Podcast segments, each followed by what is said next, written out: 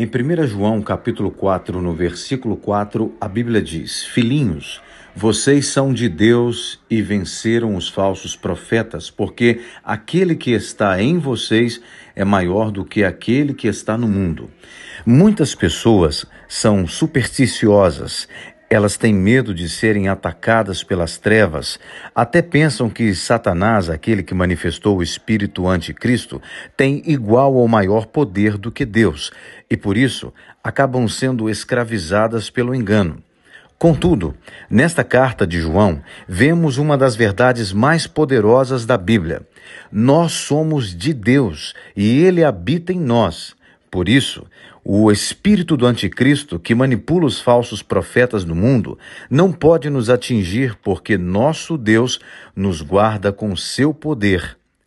Creia, não se trata de uma batalha em que os dois lados têm forças iguais. Nosso Deus é o Todo-Poderoso.